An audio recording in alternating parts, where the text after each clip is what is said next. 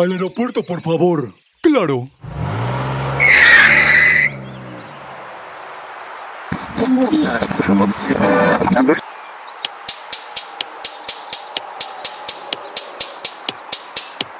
Todo lo que necesita decirse ya se ha dicho. Pero como nadie estaba escuchando, tiene que decirse de nuevo. Bienvenida y bienvenido. Esto es Roba como un podcaster. En cada episodio te comparto del contenido que pude tomar de otros podcasts, newsletters, videos, audiolibros y redes sociales que siento te podrían ser útil para mejorar tu día, ayudarte a formular nuevas preguntas o simplemente a conectarte con información de la que tal vez no habías escuchado. Quédate a escucharlo y ojalá te sirva.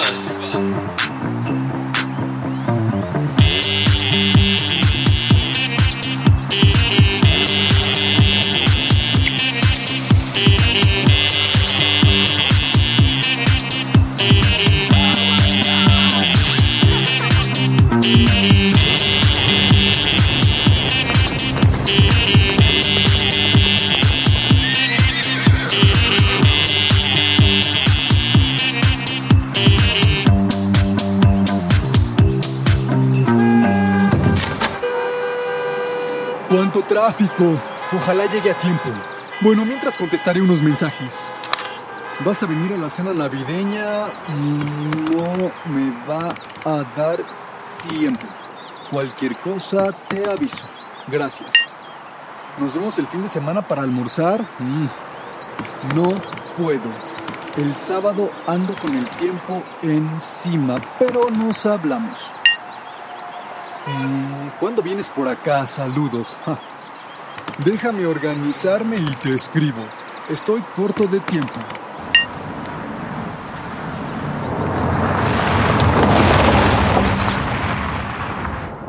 Listo, hemos llegado.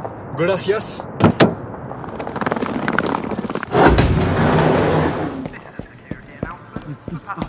Aquí, ¿no? Ajá, porta tres, listo.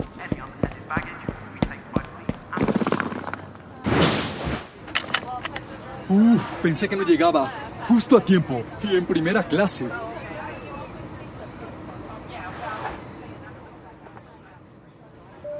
Anuncio de la tripulación. Estimados pasajeros, durante las siguientes horas sobrevolaremos el Triángulo de las Bermudas. Favor de abrocharse su cinturón y en caso de turbulencia permanecer en calma. Ah, excelente. Tomaré una siesta mientras tanto.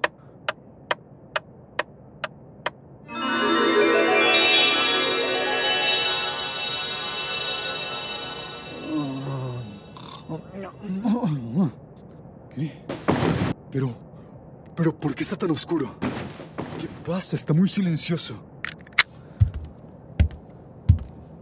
¿Dónde están todos? ¿Qué? ¿Qué? ¿No hay nadie? ¿La cabina está abierta? ¿Qué tal? ¿Qué está sucediendo? ¿Por qué no hay nadie? ¿Acaso estoy soñando? Jaja, soñando. Una persona soñó que era una mariposa. Al despertar, ignoraba si era una persona que había soñado que era una mariposa o si era una mariposa y estaba soñando que era una persona. ¿Qué? ¿Pero qué?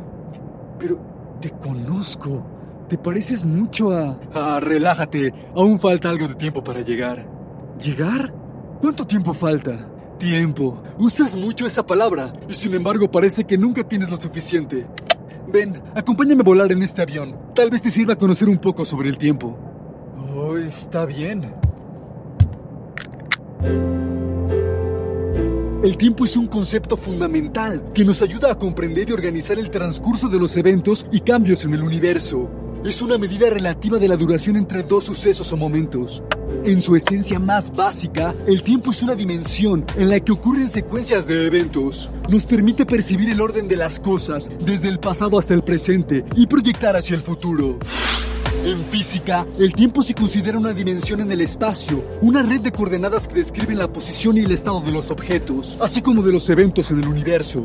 Se puede medir y cuantificar en diferentes escalas, desde fracciones de segundos hasta años, siglos o incluso épocas geológicas.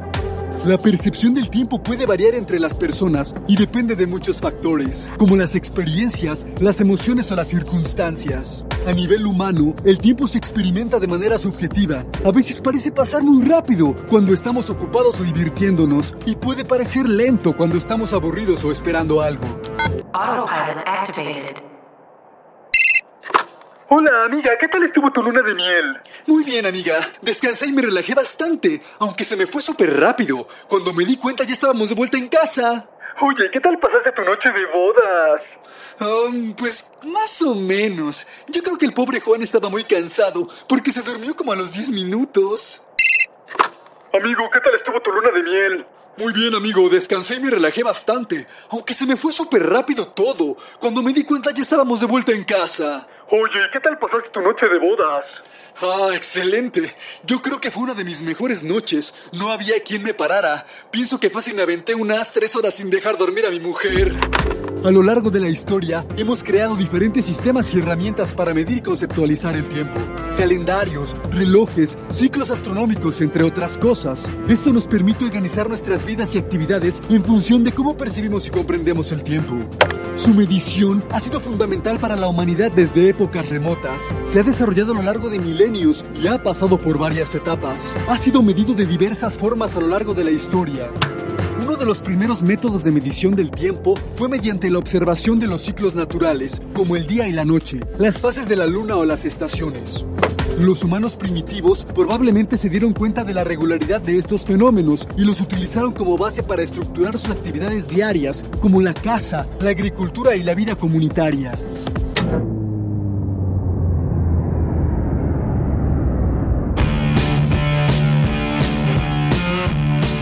La tablilla de Blanca muestra la representación de un calendario lunar dividido en 12 meses lunares, cada uno con aproximadamente 29 o 30 días, lo que suma un total de 354 días, muy cerca del ciclo lunar.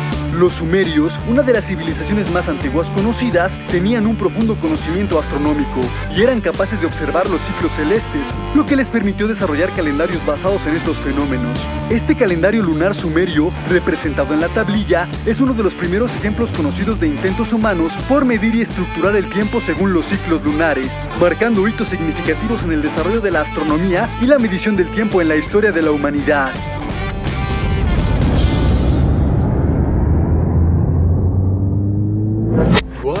Asombroso, no sabía de ello. El desarrollo de calendarios surgió de la necesidad de seguir estos ciclos naturales. Se cree que las primeras formas de calendario estaban relacionadas con los ciclos lunares, ya que la luna cambia de fase aproximadamente cada 29.5 días. Las civilizaciones antiguas como la egipcia y la mesopotámica crearon calendarios lunares para organizar sus actividades. Posteriormente, se introdujeron los calendarios solares, que se basan en el ciclo anual de la Tierra alrededor del Sol. Los egipcios y los babilonios también contribuyeron al desarrollo de estos calendarios solares. Los romanos adoptaron un calendario solar con modificaciones que finalmente llevaron a la creación del calendario juliano por Julio César en el año 45 a.C. En él se introdujo el concepto de años bisiestos. Sin embargo, el ajuste de agregar un día extra cada cuatro años creaba un pequeño desfase. En realidad, el calendario juliano añadía un día extra cada tres años en lugar de cada cuatro, lo que llevó a un ajuste preciso más tarde.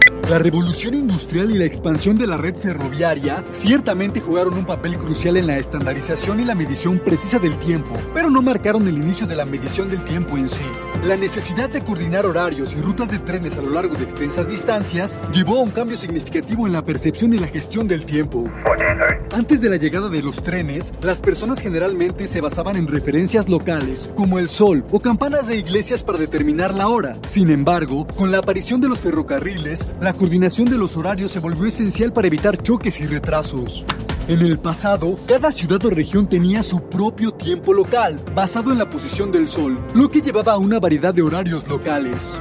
Con el aumento de los viajes en tren, se hizo necesario implementar una hora estándar para todos los destinos a lo largo de las rutas ferroviarias. Esto condujo a la adopción de zonas horarias y a la creación de un sistema de tiempo estándar para una mejor coordinación y precisión en los horarios de los trenes.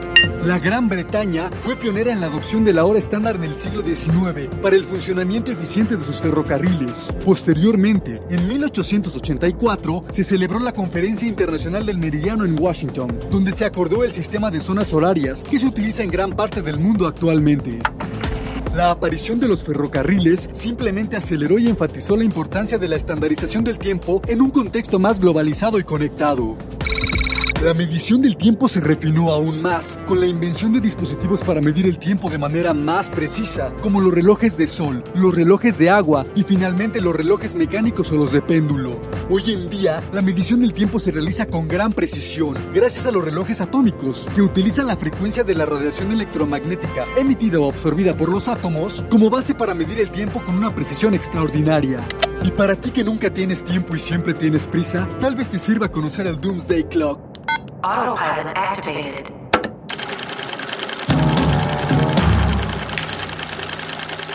El reloj del fin del mundo. Es un símbolo que fue creado por el Boletín de Científicos Atómicos en 1947. Este reloj simbólico representa la proximidad de la humanidad a una catástrofe global, especialmente relacionada con armas nucleares y otros riesgos existenciales. La posición de las manecillas del reloj se ajusta simbólicamente hacia la medianoche, que representa el fin del mundo o el apocalipsis.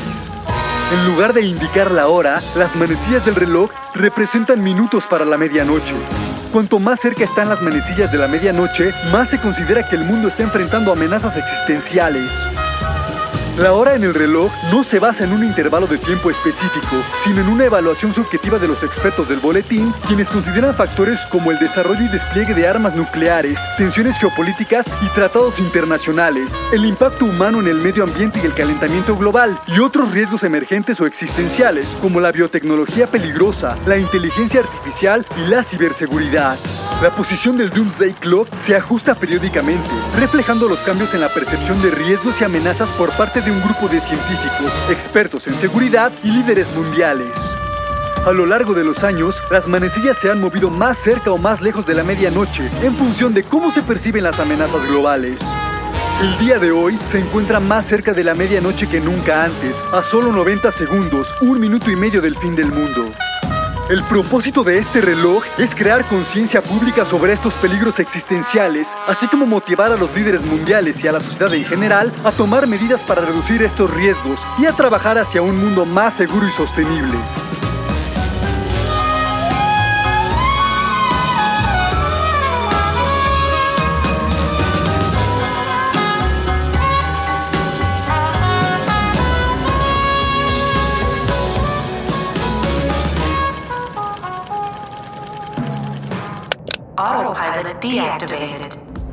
Un minuto y medio, increíble, yo preocupándome por llegar a tiempo. Te recomiendo esta serie de relojes. Los relojes atómicos, por ejemplo, son los más precisos jamás creados. Se basan en la frecuencia de las transiciones de átomos en estado de liberación para medir el tiempo. Son tan precisos que si un reloj atómico se hubiera configurado al inicio del universo, aún tendría una desviación de solo unos segundos en la actualidad. Esto se logra midiendo la vibración de los átomos de cesio y rubidio y se utiliza en las tecnologías modernas como el GPS y las comunicaciones satelitales. En los siglos XVIII y XIX, los relojes mecánicos conocidos como cronómetros marinos fueron vitales para la navegación. Ayudaron a calcular la longitud en el mar midiendo el tiempo con precisión. Esto era esencial para la seguridad y la determinación precisa de la posición en alta mar. Por otro lado, los relojes de arena han sido utilizados durante siglos. En la antigua Grecia se usaban para medir el tiempo durante los discursos públicos. A menudo se asociaban con un recipiente concreto, pero variaba en función del tipo de arena utilizada, por lo que su precisión podía ser relativa. Y por ejemplo, el calendario chino es lunisolar, lo que significa que utiliza tanto las fases de la luna como las estaciones solares para calcular el tiempo. Está compuesto por ciclos de 60 años, cada uno con nombres específicos para los años y combinaciones de elementos o animales del zodiaco. Tiempo después, la incorporación del péndulo en los relojes mecánicos en el siglo XVII por Christian Huygens permitió una precisión mucho mayor en la medición del tiempo. Esto llevó al desarrollo de relojes de torre y relojes de pared, que eran más precisos que los relojes anteriores. A diferencia de otros recursos, el tiempo es igual para todos. Es renovable en cierto sentido. Aunque no podamos recuperar los momentos pasados, cada día nos ofrece nuevas oportunidades para aprovechar el tiempo de manera efectiva y significativa que dices tiene sentido, pero es que tengo muchas cosas que hacer. Siempre tengo trabajo, citas con socios, viajes y además vivir. El día a día y los meses se me pasan volando. Eso es por tu falta de conciencia. El tiempo es más valioso que cualquier cantidad de dinero. Es de lo que está hecha la vida misma. Sin tiempo nada más sirve. No puedes regresarlo, comprarlo o adelantarlo. Todo es cuestión de prioridades. Te compartiré ahora una técnica probada de gestión del tiempo para que puedas hacer uso de este invaluable recurso de manera más efectiva. Ok, adelante, te escucho.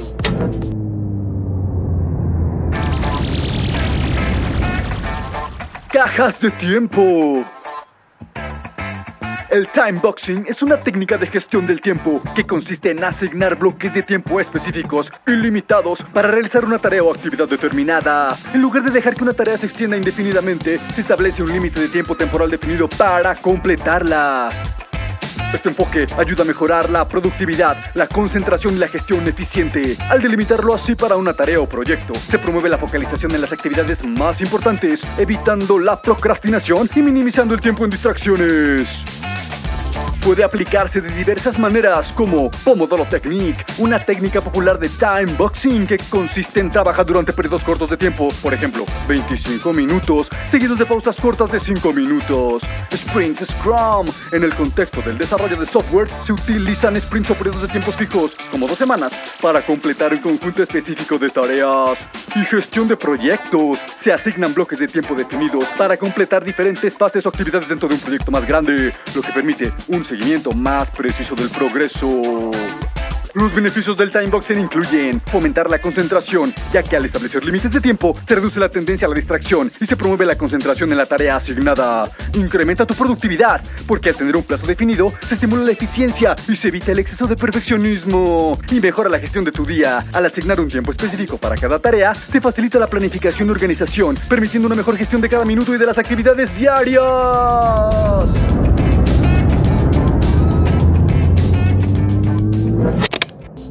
Interesante, creo que puede servir. Tenlo por seguro. Y finalmente, antes de aterrizar, piensa en esto.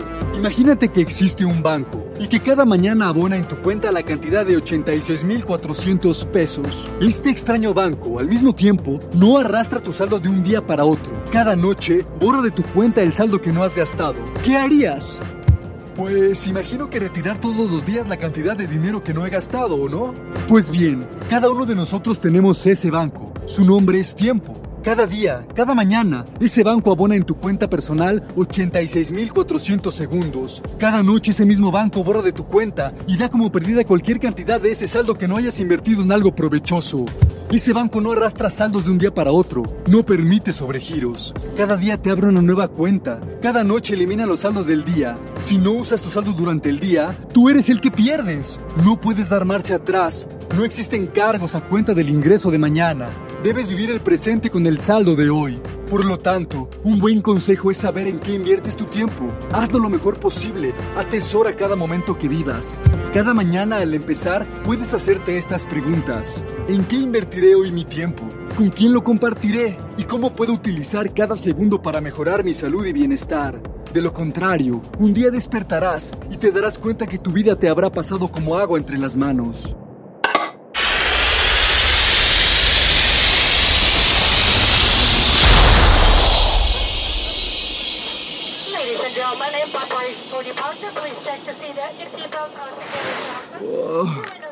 Pero. ¿qué pasó? ¿Ya llegamos?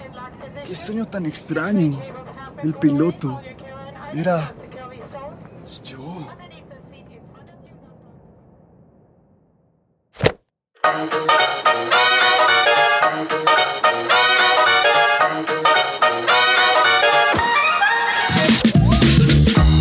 Esto ha sido todo por hoy.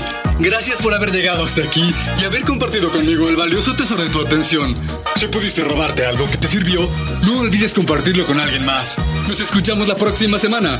Si quieres puedes buscarme en redes sociales. A mí me encuentras en Instagram como arroba como un podcaster, en caso de que quieras compartir ideas con nosotros. Gracias de todo corazón y recuerda, si le robas algo a este universo, hazlo siempre como un artista. Adiós.